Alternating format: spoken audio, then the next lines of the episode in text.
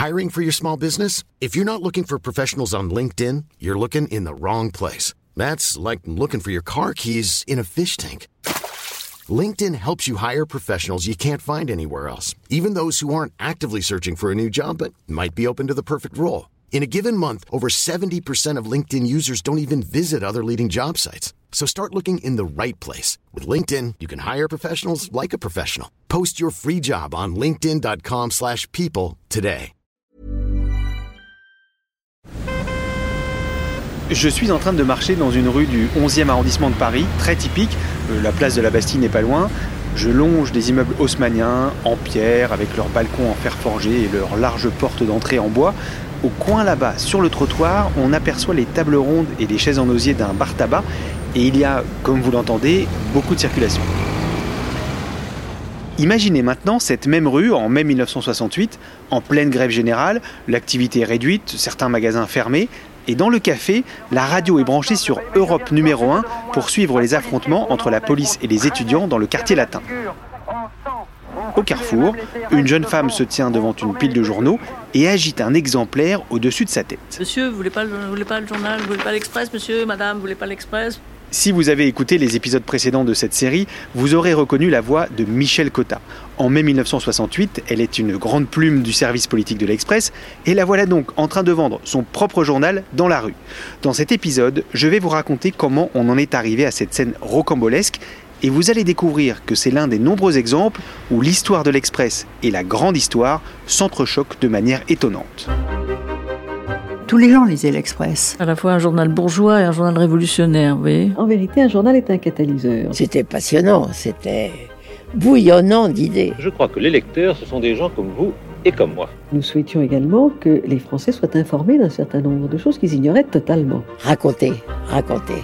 Je suis Xavier Yvon et dans ce podcast, je vous plonge dans 70 ans d'histoire et de journalisme. Épisode 4, l'Express, quelle histoire? Anne, au bout de 4 épisodes, je commence à bien me repérer dans les archives de l'Express, mais j'ai beau chercher, je ne trouve pas ce fameux numéro de mai 68 que Michel Cotta a vendu dans la rue. C'est normal. C'est un format un peu différent, le format berlinois. Mhm. Il y a eu trois numéros comme ça. Ils sont rangés ailleurs. Je vais les sortir. Merci, j'aimerais vraiment les feuilleter parce que l'histoire de leur publication est quand même singulière. Michel Cotta et sa complice Catherine Ney me l'ont raconté quand elles sont venues parler de leur expérience au service politique. À l'époque, les radios et les télés de l'ORTF se mettent en grève et la question se pose aussi à la rédaction de l'Express. Un des euh, représentants euh, des euh, journalistes de l'Express, qui s'appelait Jean-François Bizot, qui était très connu après, a dit Ah, mais non, il faut faire grève. Euh, on était en assemblée générale, alors on lui a dit bah, Écoute, tu vas voir Jean-Jacques et tu lui expliques. Alors, il est monté au créneau. hein, et euh, toute ma vie, je me rappellerai cette, scène. On était une vingtaine à attendre euh, dans, le salon d'à côté, euh, où généralement on prenait nos, repas hein, les jours de bouclage. Et il ressort et dit Bon, vous savez quoi Hein, On va tous distribuer l'Express dans la rue. Il y a personne, ils font tous grève pour distribuer l'Express. Eh ben nous, on y va. Parce qu'en fait, le boulot d'un journaliste, hein, c'est d'informer. Et on a éclaté de rire. Il l'avait retourné, mais comme une crêpe en deux minutes. Et alors, donc, nous sommes euh, partagé le territoire. Alors, moi, j'étais sur le 11e, 12e arrondissement. Catherine était sur euh, le 7e et le 8e. On avait fait ça par euh, solidarité euh, avec notre patron qui avait brisé la grève et qui, parce que les journaux, en mai 68, voulaient faire chorus avec les émeutiers, comme disait Jean-Jacques. Et donc, euh, Jean-Jacques avait brisé la grève en disant qu'il comprenait comme cette jeunesse. Enfin, il les avait très bien manipulés pour faire euh, dire que vraiment un journal, ça doit paraître. Tiens, regarde, j'ai retrouvé les trois numéros. Ah oui, ils sont plus grands et le papier est différent. C'est parce qu'ils n'ont pas été fabriqués comme d'habitude. En fait, le premier problème, avant de distribuer ces journaux, c'était de les imprimer. Mhm. Les ouvriers du livre étaient en grève, alors Jean-Jacques Servan-Schreiber a fait imprimer ces numéros de fin mai, début juin en Belgique. C'était vraiment sa conviction qui était que euh, c'est pas au moment où toute la presse s'arrêtait euh, qu'il fallait s'arrêter d'abord, et ensuite il donnait tort à une grève de la presse dans un, moment aussi sensible, euh, dans un moment capital. D'ailleurs, dans la vie politique française, il n'y a pas eu de moment qui continue quand même à, irradier. Lui, il s'est dit voilà, notre boulot de journaliste, c'est d'écrire, c'est de parler. nous ne faisions que que le, pas que lui obéir, mais que partager son, son avis.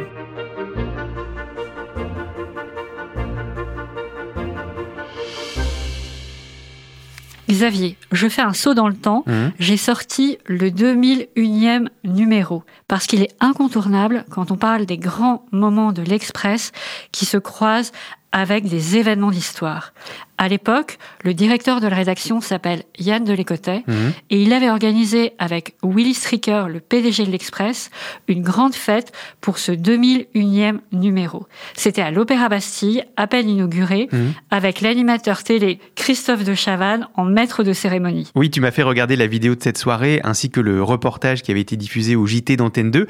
Et puis, j'en ai parlé avec certains de mes interlocuteurs de cette série, notamment Michel Leloup, l'ancienne de Radio Express. Cette fameuse fête a eu lieu, chers auditeurs, le 9 novembre 1989. Si cette date ne vous évoque pas tout de suite quelque chose, pas d'inquiétude, vous allez comprendre.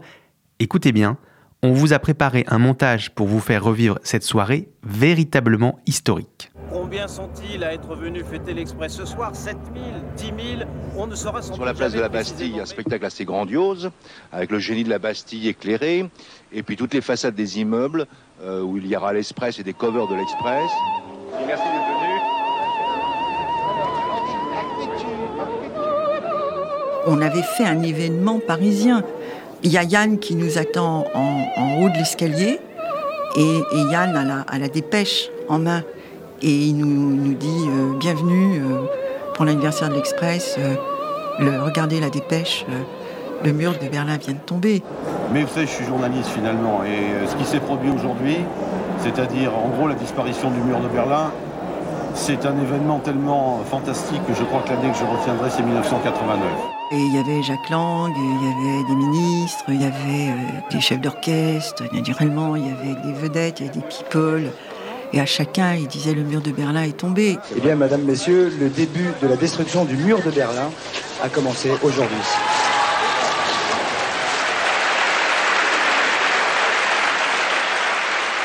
C'est quand même, c'est quand même peut-être la bonne nouvelle de la soirée. Enfin, la nouvelle en tout cas. Tout le monde avait euh, smoking, talons aiguilles, enfin bon, un peu décalé quand même dans, dans l'histoire cet événement coulait le nôtre. Mais on s'en foutait. Je n'ai pas su le soir même qu'il y avait cet événement historique incroyable. Moi, j'étais sans doute trop occupé à boire du champagne euh, à l'œil dans les halls de l'opéra. Le 9 novembre 1989, désormais vous avez compris, cette dernière voix que vous venez d'entendre, c'est celle de Mark Epstein. Il a travaillé plus de 30 ans à l'Express, d'abord comme grand reporter, puis chef du service Monde. Des événements historiques, il en a donc couvert beaucoup. Et comme pour le mur de Berlin, il lui est arrivé de les apprendre de manière surprenante. Le 11 septembre 2001, il se trouve que dans les minutes qui suivent le premier attentat, si on veut, contre la première des deux tours jumelles à, New York. Euh, moi, je suis dans une agence bancaire et je signe pour l'achat d'un appartement. Et le banquier, euh, de l'autre côté de la table, m'explique qu'on fait très bien de signer aujourd'hui parce que euh, dès demain, sans doute, les taux d'intérêt allaient allait augmenter, que c'était une chance, etc. Là aussi, je vais vraiment passer pour idiot, mais là aussi, je ne suis pas au courant. Et c'est le banquier qui m'apprend que un avion s'est écrasé sur, euh, sur une tour à New York. Je signe très vite mon, mon, prêt à la banque, je me précipite euh, au journal, et le temps que j'arrive au journal, le chef du service monde euh, à l'époque, Alain Louillot, m'apprend qu'un deuxième avion euh, s'est écrasé euh, sur la deuxième tour jumelle à New York. Au journal, il y a aussi des caméras de l'agence Kappa, venues filmer l'effervescence d'un tel événement pour une émission de la cinquième qui sera diffusée quelques jours plus tard. Tour Montparnasse, 16h. Au magazine Express, depuis une heure, branle-bas de combat. le drame new-yorkais vient de se produire. C'est atroce. Pourtant, comme chaque mardi, les 243 pages du magazine sont déjà bouclées. Couverture, articles, photos, toute la rédaction est mobilisée. Le journal a 6 heures pour se mettre dans le coup. Et là, soudain, comme vous pouvez l'imaginer, euh, bah, un coup de fil avait été passé à l'imprimerie, on avait arrêté les rotatifs parce qu'il fallait tout refaire, il fallait refaire le dossier de une. Et entre-temps, pour ne rien vous cacher, dans l'autobus qui me menait euh, de, la banque à l'Express, j'avais appelé Nathalie Muki qui s'occupait de, tout ce qui était les billets d'avion, réservation d'hôtel, etc. En pensant que à cette hypothèse d'un attentat, j'avais cherché qui pouvait être derrière cet attentat. Et ce qui me semblait le plus probable, c'est que c'était Oussama Ben Laden euh, à la tête du, groupe Al-Qaïda. Or, c'était ma zone. Euh, je couvrais notamment euh, le Pakistan, l'Afghanistan. Et j'ai donc appelé Nathalie Muki depuis mon autobus pour bloquer le soir même une place à bord d'un avion euh, pour aller au Pakistan, au cas où ce serait utile. Et euh, je suis arrivé, j'ai expliqué à Alain qui avait... Euh, et c'est très sain hein, de sa part, c'est absolument pas une critique, mais qui mm, s'interrogeait dans quelle mesure on pouvait être certain de la responsabilité de, de Ben Laden. Et tout en ayant l'impression que je risquais gros, je lui ai dit non, tout de même, ça, ça ressemble à quelque chose qu'il pourrait souhaiter faire. À l'époque, Oussama Ben Laden est encore un nom obscur et Mark Epstein est l'un des rares à avoir aussi vite la certitude qu'il est le cerveau des attentats. Il livre d'ailleurs ce jour-là son analyse à chaud face à une caméra de l'agence Kappa. Moi j'ai travaillé il y, a, un peu plus d'un an maintenant euh, sur la nébuleuse Ben Laden. Mon hypothèse, euh, c'est que les, les, Palestiniens tout seuls n'ont pas la logistique, les moyens pour mener euh, une série d'attentats simultanés de ce genre. Et il se trouve que euh, Ben Laden est un des rares qui, qui, lui, pourrait le faire. Grâce aux connaissances de Mark Epstein et du service Monde, le directeur de la rédaction, Denis Jambard, peut réfléchir à la une du magazine daté du 13 septembre 2001. On a fait le titre déjà, qui sera Les islamistes déclarent euh, la guerre à l'Occident. Pourquoi maintenant? La chose la plus importante, c'est euh, le, titre. Euh, au départ, c'est quand même qu'est-ce qu'on veut dire à nos lecteurs? Ce qu'on veut dire cette semaine à nos lecteurs, c'est que c'est un événement considérable, donc on utilise le mot guerre, que c'est un événement qui vise naturellement les États-Unis, mais aussi, à nos yeux, l'Occident, parce que les États-Unis comme symbole de l'Occident, donc on donne une information, on donne la dimension et la gravité de l'événement, c'est très rare d'utiliser le mot guerre. Hein. On rajoute, pourquoi maintenant Parce que... Euh, c'est une manière de dire on ne s'arrête pas à l'événement, on essaie de l'expliquer, de l'approfondir, de lui trouver son sens, etc., etc., qui est vraiment la, la vocation d'un news magazine. 20h, c'est fini. Alain Luyot dicte son texte.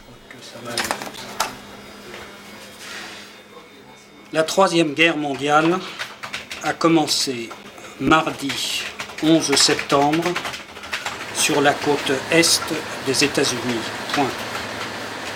Mais depuis plusieurs années, dans l'ombre, ils attendaient leur heure et fourbissaient leurs armes.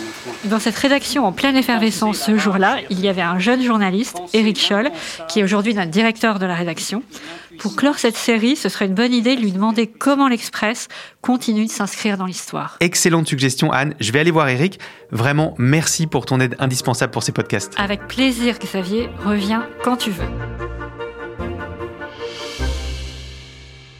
Bonjour Eric. Bonjour. Tout au long de cette série, on a retracé l'aventure de l'Express, 70 ans d'innovation éditoriale, de liens parfois compliqués avec la politique, de combats pour des valeurs et des causes. Eric, est-ce que tu as toi un souvenir qui montre que l'histoire de l'Express s'insère toujours dans l'histoire avec un grand H? Moi, je me souviens d'être parti euh, en Russie. On pas moins de 20 journalistes de l'Express sont partis en Russie pour l'élection de Vladimir Poutine à la présidence de la République en l'an 2000. Et on avait décidé de, suivre cette élection parce qu'elle représentait un tournant déjà dans, les, dans, ces années de post-perestroïka, dans ces années aussi de post-Gorbatchev. Euh, on avait vu, il y a eu l'épisode d'Eltsine. Et là, avec Poutine, on pressentait un changement important à un tel point qu'on a fait une une en 2000 dans laquelle on expliquait pourquoi il fallait avoir peur de Vladimir Poutine.